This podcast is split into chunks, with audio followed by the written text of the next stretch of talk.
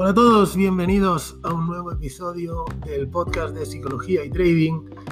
En el capítulo de hoy vamos a hablar de los sesgos psicológicos que, bueno, pues que ocurren en nuestra mente y que afectan a nuestra operativa. Es algo que me habéis pedido en los, en los comentarios de, de otros vídeos, que habláramos de esto. Y bien, pues, pues genial, si realmente es algo que os interesa, pues vamos a, vamos a hablar de ello. hay un capítulo en el, en el curso de trading que tenéis en la descripción donde se profundiza mucho más sobre los sesgos psicológicos. Si queréis echarle un vistazo, bueno, tenéis toda la información en la página web psicologiaytrading.es. Y vamos allá con lo que son los sesgos psicológicos. Si entendemos un sesgo psicológico eh, como como un efecto que genera una desviación en el procesamiento mental de la información. ¿Esto qué quiere decir? Bueno, pues que eh, nuestro cerebro juzga los pensamientos de una forma más irracional.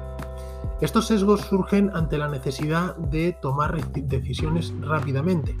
Digamos que son mecanismos automáticos que evitan que generes un esfuerzo en tu pensamiento dándote por adelantado la respuesta a tus necesidades, siempre basándose en experiencias previas, propias o expuestas por otros miembros de la sociedad.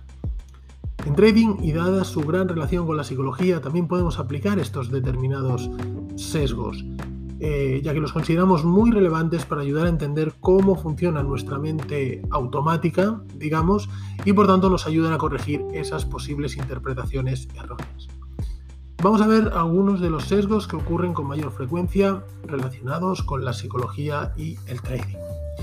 El primero de ellos es el sesgo de confirmación. Los sesgos de confirmación consisten en interpretar y buscar aquella información que confirma nuestras creencias, nuestras creencias previas, sin tener en cuenta las opiniones que contradicen esas creencias.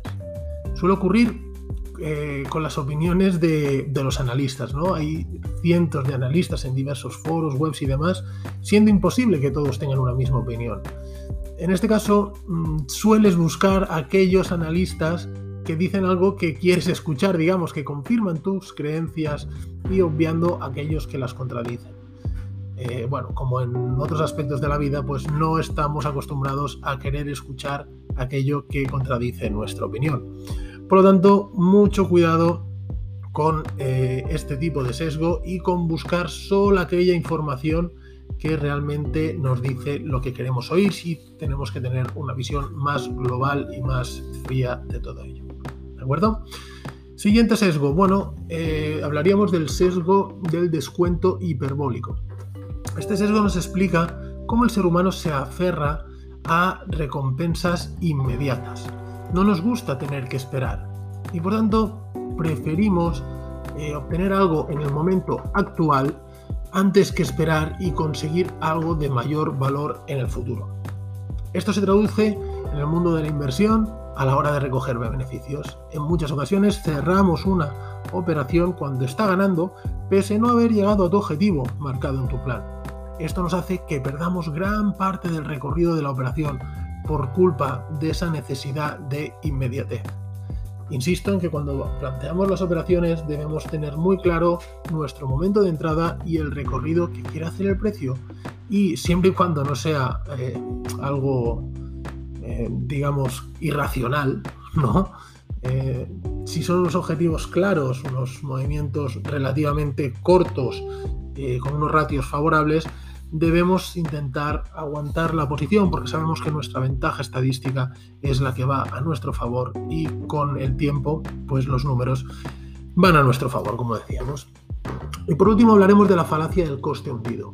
Este tercer sesgo nos indica que los inversores suelen mantener sus inversiones pese a generar pérdidas ante el temor de perder lo, lo ya invertido se, asemeja a cuando, por ejemplo, te apuntas al gimnasio y nunca vas a entrenar, ¿no? Pero no te das de baja porque ya has pagado tantos meses, la matrícula, el material y demás, y dices, bueno, es que ya que he pagado todo este tiempo, no voy a perder lo que ya he invertido. Eso te supone todavía más gasto en los siguientes meses, ya que sigues sin ir, ¿no?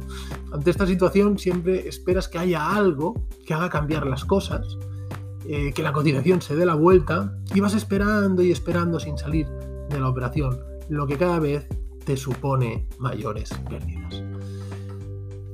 Para este sesgo psicológico, bueno, pues como siempre decimos, ¿no? Tener una estrategia, de igual que tenemos una gran estrategia de entrada, debemos tener una estrategia de salida que nos diga en el momento a partir del que ya no queremos estar en el mercado y el momento en el que queremos eliminar las, eh, reducir o limitar las pérdidas. Para concluir, decir que es importante que conozcamos bien nuestra mente y cómo, poder, y cómo puede hacernos caer en, esas trampas de operativa. Debemos ser lo más fríos y objetivos posibles en nuestra toma de decisiones y no dejarnos influenciar por nuestras creencias o por lo que oímos en determinados foros. Recuerda que el trading es 70% psicología prácticamente y por tanto es un elemento clave que debemos trabajar. Nada más, espero que os haya gustado. Como siempre, por favor, dejar vuestros comentarios y para, bueno, pues para futuros temas que queráis que hablemos o incluso eh, propuestas, comentarios sobre esto, vuestra opinión.